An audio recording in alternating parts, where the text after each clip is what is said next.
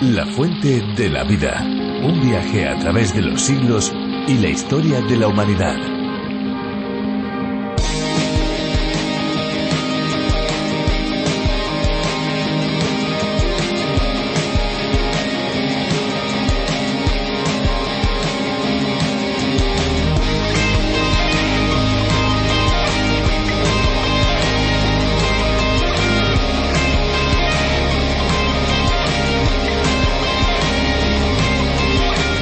Comenzar el día bebiendo agua con limón dicen que ayuda a eliminar toxinas, equilibra el pH del cuerpo y mejora la piel, pero hay que tener mucho cuidado porque también existen algunas contraindicaciones si se abusa de esta práctica. Desde luego que sí, no es conveniente beber agua con limón en el caso, por ejemplo, de tener anemia o si se padece acidez frecuente, tampoco si existe sensibilidad dental, ni que decir viene que no favorece para nada en úlceras estomacales y según parece tampoco si existe inflamación de la próstata o la uretra.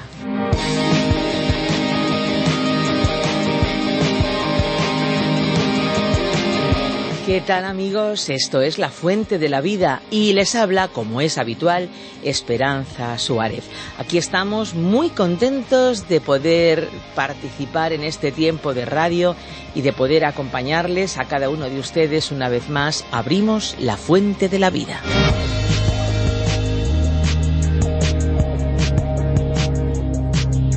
Este sin duda es un tiempo de descubrimiento y es que la Biblia es un libro muy especial. No sé si lo han experimentado ya, pero es que, imagínense, en ella encontramos historia, encontramos poesía, encontramos cartas, crónicas. En otras palabras, la Biblia es una verdadera biblioteca compuesta por diversos libros de todo tipo de estilos. Y claro, yo me paro a pensar, vamos a ver, ¿cómo es una biblioteca? ¿Lo visualizan? Todas esas estanterías llenas de volúmenes, de libros, de escritos, de palabras, de letras, volúmenes y volúmenes de conocimiento impreso en tantas hojas. ¡Ay! ¿Quién pudiera tener todo el tiempo del mundo para consultar tantas y tantas obras maravillosas? Pero qué bueno es saber que nosotros damos la opción y la posibilidad de tener a su alcance la Biblia. Porque la Biblia es, podríamos decir, más concisa, aunque eso sí, larga, pero la podemos estudiar poco a poco. Y para eso estamos nosotros, para estudiarla en este tiempo de radio juntos. Y es lo que hacemos en esta ocasión, no solo a través de las ondas de radio, sino también con todos aquellos que acompañan los podcasts del programa en lafuentedelavida.com o con las aplicaciones a través de la Biblia y RTM 360. Y si hablamos de la Biblia como una especie de mini biblioteca o también podríamos decir enciclopedia, hay que decir que el programa La Fuente de la Vida también es todo un recopilatorio de estudios de la palabra de Dios. Así que amigos, esperamos que nos puedan acompañar en todo este recorrido tan especial. Y como ya saben los que son habituales de este tiempo de radio, también tenemos un espacio, unos minutitos para dejar libre a la música. Y antes de pasar al tiempo de estudio bíblico es lo que toca. Disfrutar juntos de una canción. La que hemos seleccionado para hoy suena de esta manera.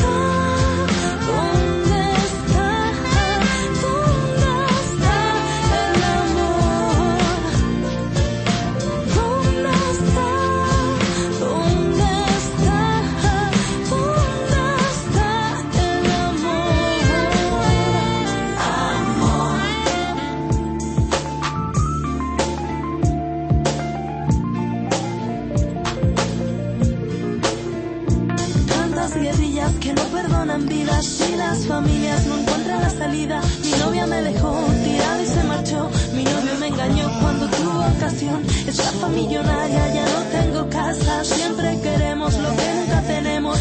Llevo años que hablo con mi padre. El orgullo no me deja ni siquiera acercarme.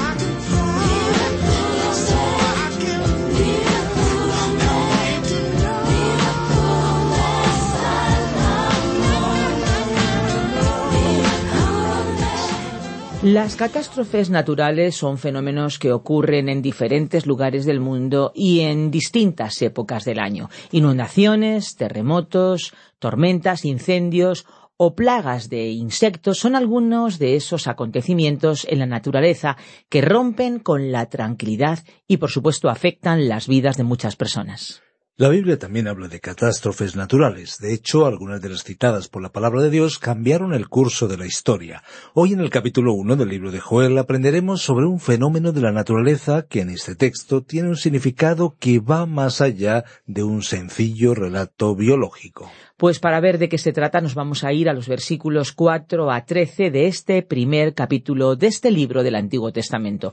Pero antes solamente unos minutos para recordarles nuestro número de WhatsApp 601 20 32 65 601 20 32 65. Nos vamos ya a la reflexión de hoy que estamos seguros será de su interés y agrado. Escuchamos. La fuente de la vida. Nuestro estudio bíblico de hoy se encuentra en el libro del profeta Joel, capítulo 1, desde el versículo 4 hasta el 13. Continuamos hoy, estimado oyente, el recorrido que iniciamos en nuestro programa anterior por el libro de Joel en el Antiguo Testamento. Esta breve profecía solo consta de tres capítulos. No tiene una gran extensión, pero sí es potente y poderosa. Nuevamente tenemos que recordar que Joel fue probablemente el primer profeta que escribió y fue el profeta para el reino del sur, es decir, para el reino de Judá. Su base de operaciones se encontraba en Jerusalén y en su zona de influencia, y él fue el primero que nos habló del día del Señor. Desde la cima de la montaña de la profecía, este hombre miró a través de los siglos y vio mucho más allá que cualquier otro profeta. Él vio el día del Señor. En nuestro programa anterior, concretamente al principio de este capítulo 1, comenzamos a considerar el alcance de la plaga de langostas anunciada por el profeta. Aparentemente Israel se encontraba en ese tiempo en medio de una gran plaga de langostas. Él les estaba diciendo a los israelitas que no había tenido jamás lugar una plaga de langostas como esta, y que podían divulgar el hecho de esta plaga a sus hijos y estos a sus descendientes, diciéndoles que no habría en el futuro una plaga semejante a esta.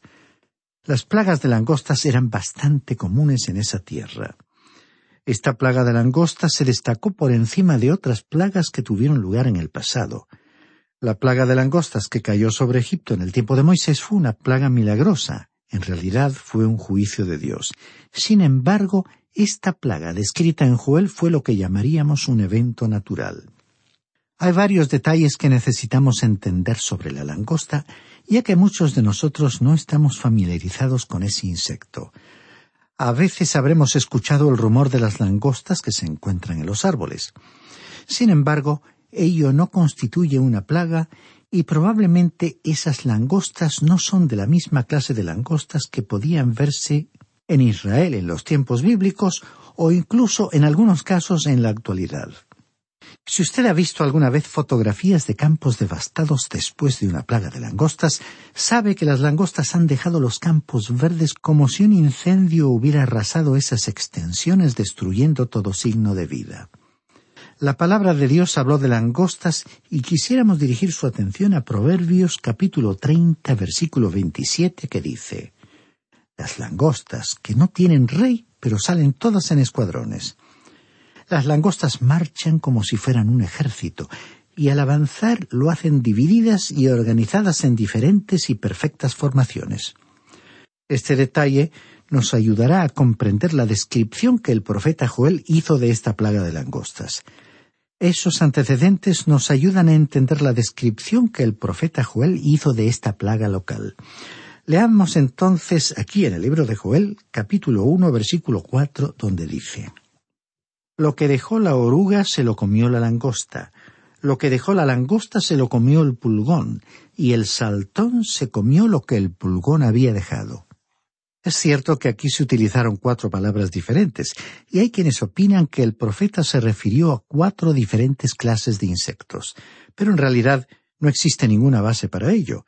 En los insectos aquí mencionados se expresa la acción de roer, y la palabra hebrea para langostas es arbez, y sugiere una gran cantidad de ellas y que son migratorias. Se desplazan en grandes enjambres. También se describe en este versículo la acción de lamer y la de devorar o consumir. Así es que tenemos aquí cuatro palabras que describen la langosta y lo que ésta hace. La langosta avanza como un ejército. En primer lugar aparecen los aviones que lanzan sus bombas. El primer ataque de la langosta es por medio del aire, y luego después de las bombas que han sido arrojadas por la Fuerza Aérea, llega la artillería y ésta destruye cada sección del terreno elegido, dejando la zona devastada, pero aún hay mucho que queda en pie. Entonces llega la infantería que constituye el tercer grupo. Los soldados destruyen lo que ha sido dejado. Y luego vienen aquellos que realizan las operaciones de limpieza y estos toman lo poco que haya sido dejado. Por lo tanto, las cuatro palabras diferentes que tenemos aquí describen la acción de las diferentes bandas de langostas. Estas no tienen un general, un líder ni una escala de mando, pero se desplazan como un ejército. Las langostas fueron frecuentemente enviadas por Dios como un castigo pero creemos que la plaga que se mencionó aquí en el libro de Joel fue una plaga que podríamos considerar natural. No creemos que haya sido necesariamente un juicio, un castigo, sino más bien una advertencia para el pueblo. Era una advertencia para la nación. Joel fue el primer profeta escritor y profetizó al mismo tiempo que Elías. Así como Elías fue una advertencia para el reino del norte, Joel de una forma dramática, estaba advirtiendo al reino del sur del juicio que se aproximaba. Y Joel se apartaría del castigo local, y este fue el método de todos los profetas, que consistía en salir de una situación local para proyectarse hacia el futuro, hacia el juicio que llegaría en el día del Señor. El día del Señor ha sido uno de los términos más mal interpretados y, sin embargo, uno de los más importantes de la Biblia. Joel fue el primero en utilizarlo y él dejó bien en claro lo que el día del Señor significaba. Después de él, todo lo que los demás profetas tuvieron que hacer fue hablar de aquel día, y todos entendieron a qué se estaban refiriendo. Ahora estamos avanzando un poco más allá de este capítulo, pero queremos decir que Joel se desplazaría de esta plaga de langostas literal y local para hablar del día del Señor, que comenzará con el período futuro de la gran tribulación. ¿Y cómo se iniciará el período de la gran tribulación? Se inaugurará con los cuatro jinetes del Apocalipsis. Habrá una paz falsa, después estallará la guerra, seguida de una hambruna, y después finalmente aparecerá el jinete montado en el caballo amarillo de la muerte.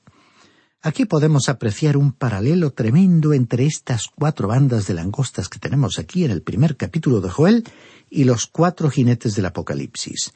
Durante el periodo de la gran tribulación no serán literalmente langostas, sino que lo que ocurrirá en esta tierra será algo mucho peor, y no solo a través de aquella tierra, sino por todo el mundo. El mundo será devastado completamente cuando el Señor regrese a la tierra para establecer su reino. Escuchemos ahora lo que dice el versículo cinco del primer capítulo del profeta Joel. Despertad borrachos y llorad. Gemid todos los que bebéis vino, porque el vino se os ha quitado de vuestra boca. Aquí vemos que las langostas llegaron a las uvas antes que ellos, ellas arrancaron y comieron todos los viñedos y no quedaría entonces vino para los que se embriagaban. Aquellos que en aquel tiempo eran alcohólicos tuvieron que someterse a una cura obligada antes de quererlo, porque se terminaron las existencias de vino en la región. Estas advertencias nos revelan que incluso al principio de la caída de la nación, el gran pecado era la embriaguez. En la actualidad frecuentemente se nos recuerda en todos los medios de difusión que la mayoría de los accidentes de tráfico que ocurren en las carreteras son causados por aquellos que quieren ejercitar su derecho a beber bebidas alcohólicas libremente.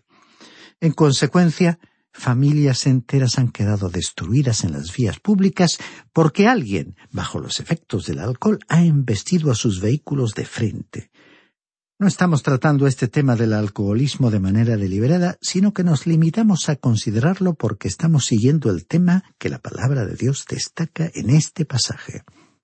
Los excesos de la bebida se cometen en todos los niveles sociales, desde los más inferiores hasta los más altos, y ya hemos enfatizado las graves consecuencias en la muerte de tantos inocentes y también debemos resaltar las graves secuelas sufridas por los sobrevivientes a los accidentes, así como su enorme costo social. Ahora aquí leemos Despertad borrachos y llorad, gemid todos los que bebéis vino. Desde el mismo principio, la embriaguez estaba comenzando a destruir el fundamento de la nación, y por cierto destacamos que este fue el único pecado que denunció Joel. Él no mencionó en absoluto a la idolatría, ese gran pecado de apartarse de Dios y volverse a los ídolos que hizo caer a esta nación. En este preciso momento de su historia, este pueblo aún profesaba adorar a Dios. Y leamos ahora el versículo seis de este capítulo uno de Joel, en el cual él mencionó un hecho dramático.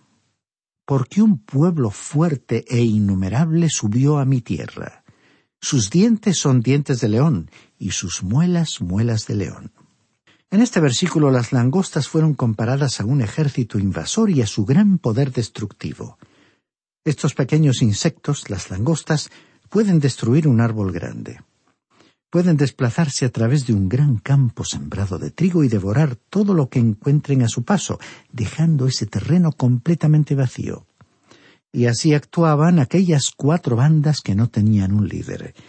Llegaban, la mayoría de las veces, como un castigo de Dios, aunque esta plaga que estamos observando fue más bien una advertencia de Dios.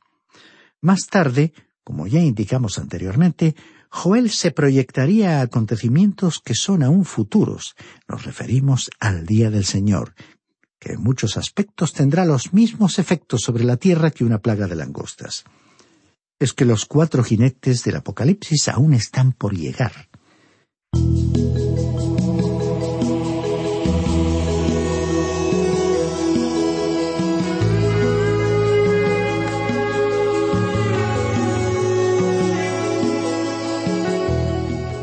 Continuemos leyendo el versículo 7 de este primer capítulo de Joel.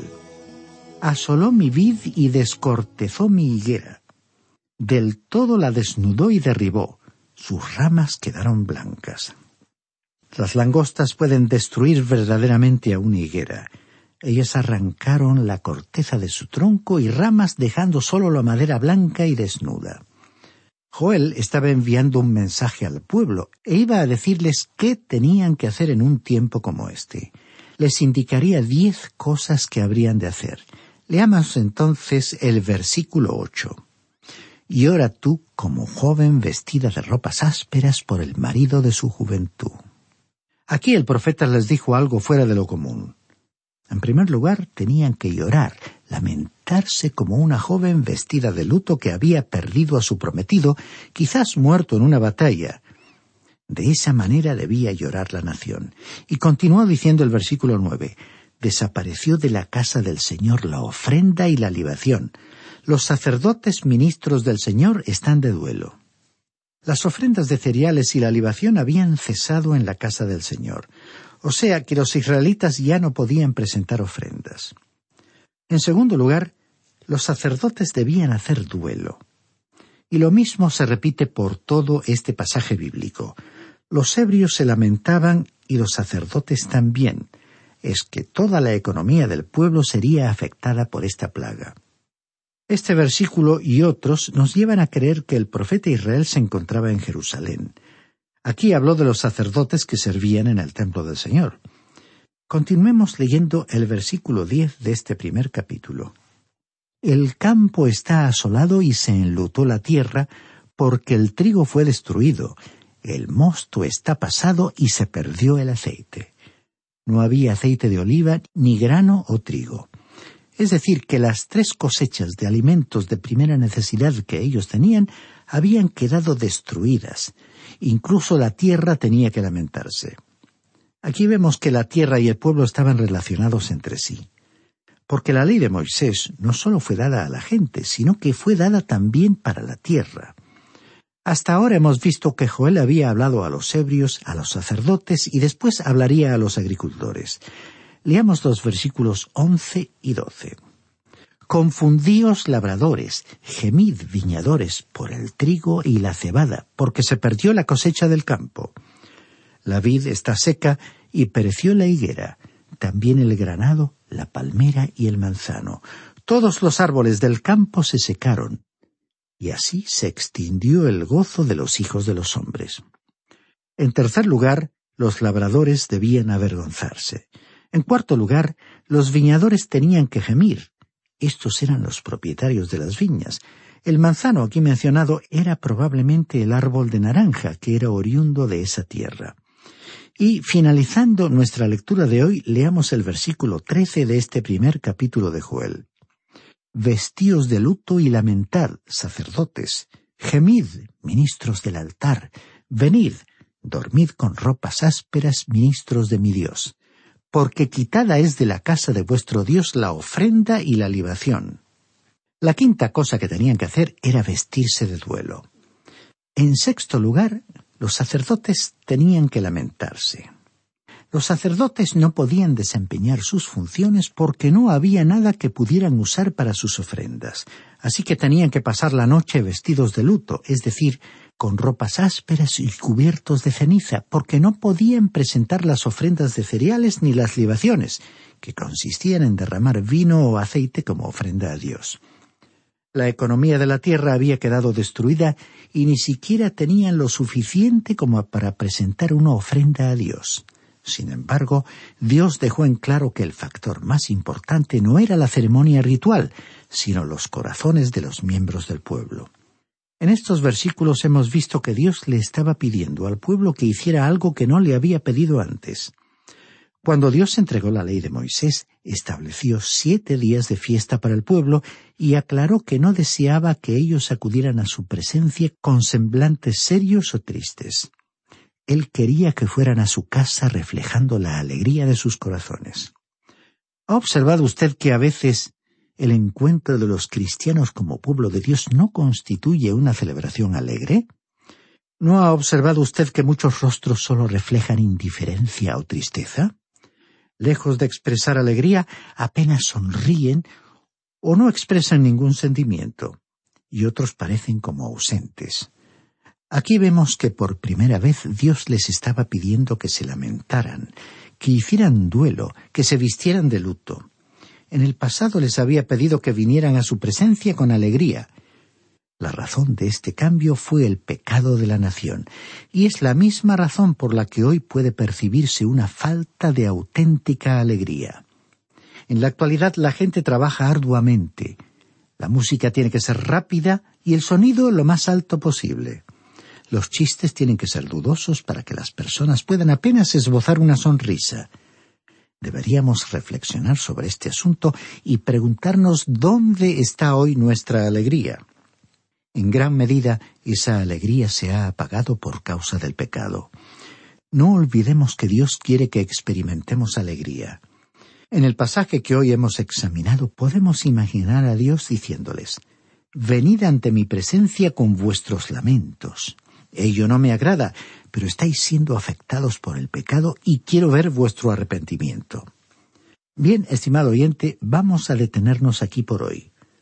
Si Dios lo permite, continuaremos con este mismo asunto en nuestro próximo programa y le invitamos a que continúe acompañándonos en este recorrido por la profecía de Joel, que es un libro tan peculiar del Antiguo Testamento, y le sugerimos que lea anticipadamente el resto de este primer capítulo para familiarizarse con su contenido.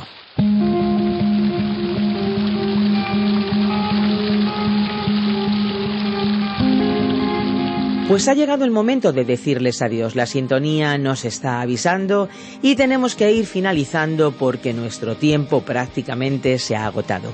Nuestro deseo es que hayan disfrutado y, por supuesto, aprendido algo nuevo hoy. Si así ha sido, estamos seguros que volverán a estar con nosotros en nuestro próximo programa.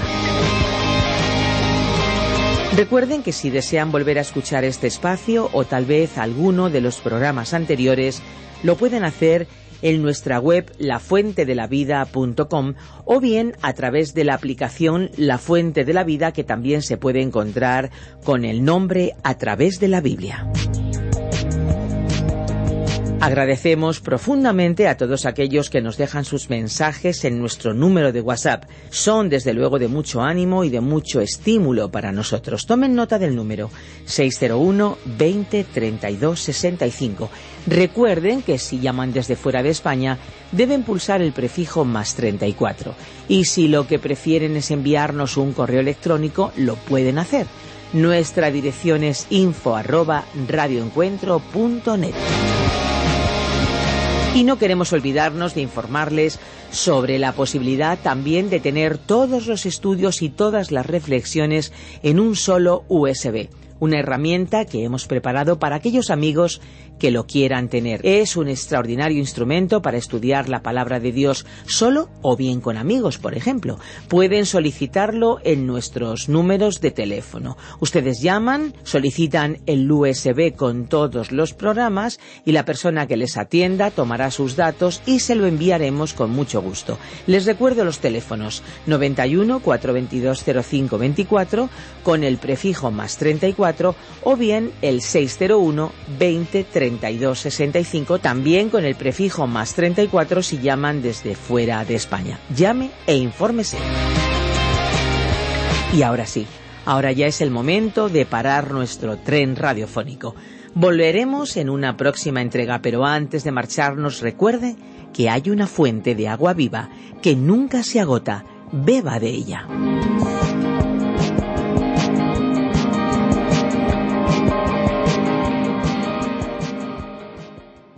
Este ha sido un programa de Radio Transmundial producido por Radio Encuentro, Radio Cadena de Vida.